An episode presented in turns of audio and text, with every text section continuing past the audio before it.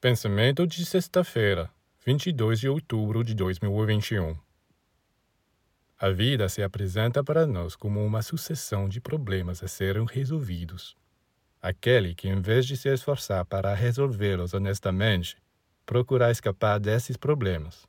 Logo se verá diante de dificuldades intransponíveis. Por quê? É muito simples. Você foi para a escola, não foi? E lá você estudou gramática, matemática, etc.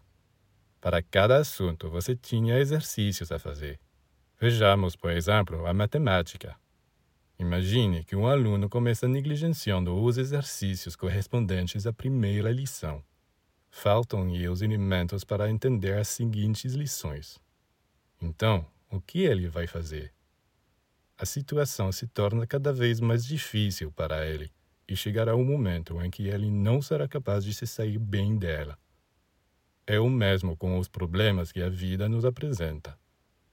Cada problema que é bem resolvido nos dá os elementos para enfrentar os problemas seguintes nas melhores condições, porque os esforços que fizemos dão frutos. A cada exercício nos tornamos mais perspicazes, mais pacientes, mais resistentes.